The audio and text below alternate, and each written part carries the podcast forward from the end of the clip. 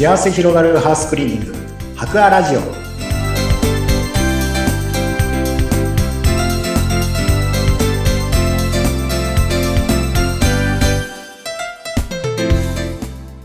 こんにちは。株式会社博アの田中洋平です。こんにちは、インタビュアーの山口智子です。さて、ここ最近はやはりね、夏ということでエアコン、クリーニングなどのお話をしていただいていますが、は田中井さん、まあもう暑くなってきたこの季節、はい。ガンガンね、クーラーを使う方も多いと思うんですが、その時の対策、節電についてぜひ教えてもらえますか？あはいわかりました。はい。基本的にあの節電って結構皆さん意識されてると思うんですけれども、はい。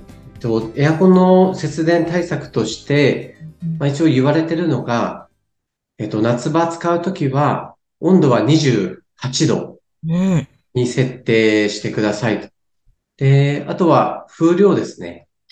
あのいろいろ風量も設定できるかと思うんですけど、ええ、弱とか中とか強とか、あの、風量自動とか、お任せあると思うんですけど、はい。基本的には風量は自動で、うん。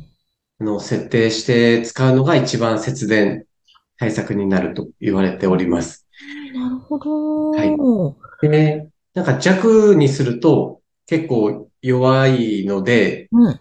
節電の対策になりそうかなとは思いやすいんですけど、はい、思ってました。と自分も結構弱にすることも 前はあったんですけれども、やっぱり風量、弱だと、やっぱり最初の設定温度までにうん。上げるのに結構時間がやっぱりかかるので、ええ。逆にそれで結構、そあの、力がうん、電気やっぱかかるので、それよりも風量を自動にしてうん、設定温度までに一気に、こう、上げて、それから、まあ、あの、到達したら、うんこう、自動になってますので、はい。風量がこう、調整されて、うん。はい、いくっていうような設定にしていただいた方がいいのかなっていうのはあります。そうなんですよ。私もずっと弱。あ、弱です。はい。弱がいいのかなって思ってました。確かにそうですね。そこの温度に行くまでにエネルギーを使うわけですもんねそ。うですね。結局一番エネルギーかかるのがうん、一番最初、その設定温度までに上げたり、うん。まあ下げたりするのに時間がかかるので、まあ夏場使うとき、あとできる対策としてはうん、まあいきなり部屋に入って、ピーってスイッチを、エアコンのスイッチ入れるんじゃなくて、うん。少し換気してあげたりとか、うん。うん。空気を通してあげたりして、あとは扇風機とか、あつけて少し、あのー部屋の空気入れ替えて循環してあげて、あ。はい。それから、まあ、少し温度を下げていただいてから、まあ、エアコンのスイッチ入れてもらった方が、うん。はい、いいのかなというのはあります。そうなんですはね。やっい。ぱりこの扇風機という話が今出てきましたが、扇風機をうまく使うのも節電の一つなんでしょうか？そうですね。扇風機とか、あとサーキュレーターとか、まあ、使って、まあ、部屋の空気をうん。ちょっと循環させてうんいただくと、はい。なんて言うんでしょう。温度が、こう、一定、比較的設定温度に早く到達しやすくはなりますので、そうなんですね。まあ、本当にちょっとしたことだとは思うんですけど、あ、でも、はい。部屋の空気ってそうか、循環させるの大切なんですね。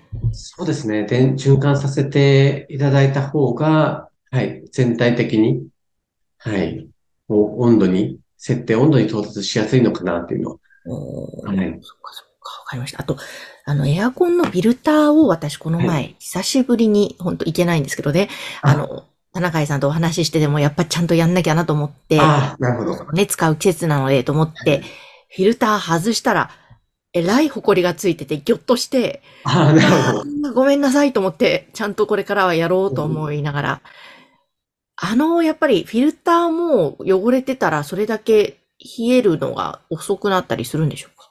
そうですね。あのやっぱりフィルターの掃除っていうのも大事で、うん。フィルターを外ししたときに、あの熱交換器っていう部分が見える、あの、ちょっと銀色のうん。シルバー色になってるところが見えるかと思うんですけど、ええ。あそこが、あのー冷たい、あの、まあ、熱を交換する部分で、あなのであそこが、ちょっとフィルターの掃除をしてないと、うん。結構そこにホコリがさん付着して、えとつ目詰まりを起こしてしまうことがあるんですね。そうなんですか。そのフィルターを掃除しないとそこが目詰まりしちゃうので、うん。それがすごい目詰まりしてると、熱の交換、まあ、交換率が悪くなるので、はあ。それで、あの、ちょっと電気が、代がかかってくるっていうのがあります。なので、フィルターをまめにうんお掃除してあげるっていうのが大事ですね。目詰まりしないように。大事なんですねはい。ほんとフィルターなんだピャって外して洗って乾かしてまたつければいいだけですもんね。はい。あ、もうはい、これはやろうと思いました。であと、フィルターだけじゃなくてうん、しっかり、まあ、脚立とかに登って多分フィルター外すかと思うんですけど、結構エアコンの上ですね、上部。まあ、え、あの、室内の空気を吸って出してるので、はい。結構エアコンの上の方に、うん。意外と埃がたくさん付着してるかと思うんですねえ。ええええでその埃も取ってあ、一緒に取ってあげれる、あげれると、なおいいかなと思います。そうなんですね。はい。ちゃんとそれも取ろう。あと、あの、そのさっきおっしゃってた温度調整する銀銀色のシルバーのあ、はい。あそこにスプレーピャーってやって掃除するタイプのやつが市販で売っているじゃないですか。あ、はい。自宅でエアコンクリーニングできる。あれってちょっとこ怖くて、まあ以前使ったこともあるんですけども、はい。あれ自分流にビャーってやって大丈夫なものなんですか？そうですね。ダメではないですけど、ん。ただ、あれだと、あのーそこに熱交換器にはい。付着して汚れはちょっと取れない。あまあ、十分に取れないですね。あ、なるほど。なので、ちょっとした、あのーお掃除にはなるかもしれないんですが、うん。あのー一時的なものになる、だけになってしまう可能性の方が高いので、まあ、そこが本当に汚れてたら、うんはい、業者に頼むっていうのが一番かなとは思います。うーん。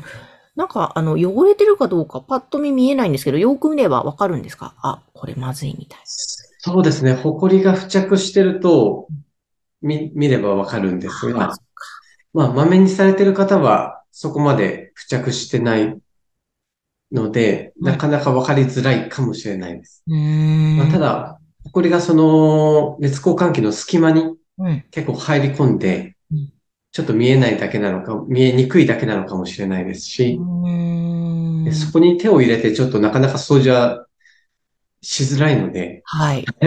そうするとで怪我してしまうので、うんうんその場合は、あの、高圧洗浄機で、うん。うん。あの、洗うしかない。はいもう業者に依頼して、あの、お掃除する箇所にはなるので、うん。下手に手を出さない方がいいかなと思います。そういうことなんですね。はいなるほどです。わかりました。いや、ということで、ね、もう本当さらに夏本番になっていきますので、はい。皆さん、もちろん熱中症に、ね、ならないようにエアコンは使っていただきたいですが、節電も考えながらというところでポイントを今日は教えてもらいました。えそしてぜひ、白亜さんにハウスクリーニングをお願いしたいという場合は、番組の概要欄にホームページを掲載していますので、ぜひそちらからお問い合わせください。そして番組へのご質問やご感想などもお待ちしています。今日は田中愛さんでした。ありがとうございました。ありがとうございました。